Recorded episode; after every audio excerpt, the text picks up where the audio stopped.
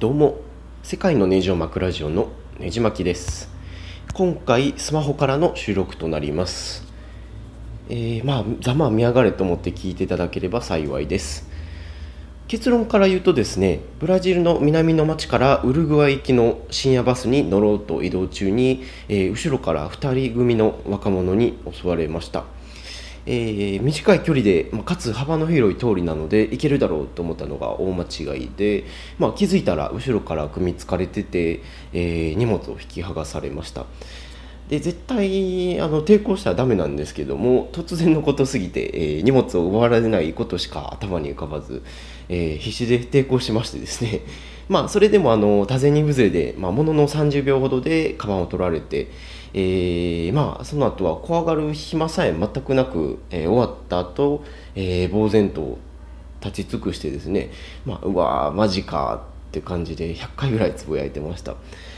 で、えー、何か手に血がついてたんで、えー、ペロッと舐めるつもりがですね、えー、皮膚の下まで皮膚の下の奥まで舌が入ってあこれやばいなと思ったらその瞬間、えー、急に痛みを感じましてですねまあ、あのアドレナリンってすごいですよね。であの親指の付け根あたりをざっくりやられてました。ナイフで切られたこと自体全くそのもみ合いの中で気づかずですね、えー、まあ命があってよかったです。でちゃんと指もついてますしね、えー、まあ銃じゃなくてよかったです。いや本当に。でまあ、えー、カバン盗まれたんですけれどもその中に、えー、小さなパソコンが入ってたり、えー、カメラやレコーダーも取られて、まあ、大打撃ですね。で今のところ本当にこの、えー、手元にある電化製品というかトラベルグッズ的なのはスマホがやっぱり頼りになるぐらいで他は大したもん着替えとかぐらいしかなくてなんですけどもえー、まあ、格安スマホの画質でしかこれから撮影できなくなるのがちょっと残念かなと思います。で、パスポートとかは無事なので、え、旅行はこのまま続けられる予定です。で、まあ、襲われた後も前のホストのところに、えー、さらにちょっと弔らせて、えー、いただいてですね、まあ、なんとか生き延びてます。でまあ今までうまいこと行き過ぎてたので、えー、まあ、こういうこともあるんかって受け入れるしかないと思ってるんですけれども、えー、まあそんなこんなでやってます。で、まあ、今ブラジルをリアデジャネイロからずっと陸路で南下しててですね、え、でこの日で、えブラジルは最後になるはずだったんですけれども、まあ、こんな感じになってしまいました。で、えー、一つ前の町ではですねえー、警察官とか、えー、セキュリティを兼業している方の家に泊まらせていただいててですね、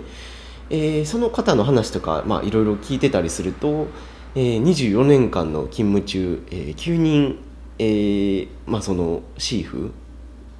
まあ、あの犯罪者を殺して、えー、2回撃たれた経験があるみたいなきたくない話を聞いたりしてですねやっぱり住む世界が違うって、まあ、まさにこんなことやなって痛感しました。でまあえー、警察官かつあの警備員もやっておられる方なので、えー、常に、えー、ホルダーに銃を持ち歩いてですね、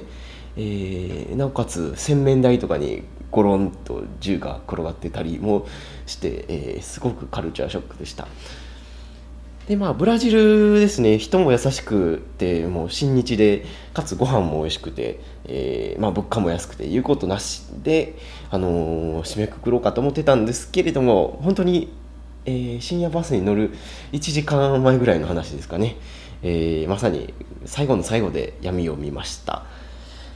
で、えまあそうですね。保険も入ってるんですけれども携行品の保険適用は、まあ、10万円までとかなので、まあ、カメラとかパソコンとか、えーと、レコーダーとかですねも含めると完全に10万を超えるので、えー、マイナスかなと思います。えー、まあ、仕事も勉強もスマホでやる範囲内でしかやるしかなくなって、まあ、何かしら安物でもいいから買わなあかんなとも思ったりしてます。えー、ポッドキャストの質も多少荒くなると思いますけれども、えー、ご了承ください。まあ、ちょこちょこたまに更新しようかなと思ってます。えー、海外旅行されてる方は本当に気をつけてください。えー、スマホから、えー、荒い録音なり録音になりましたけれども、え、では次のエピソードでお会いしましょう。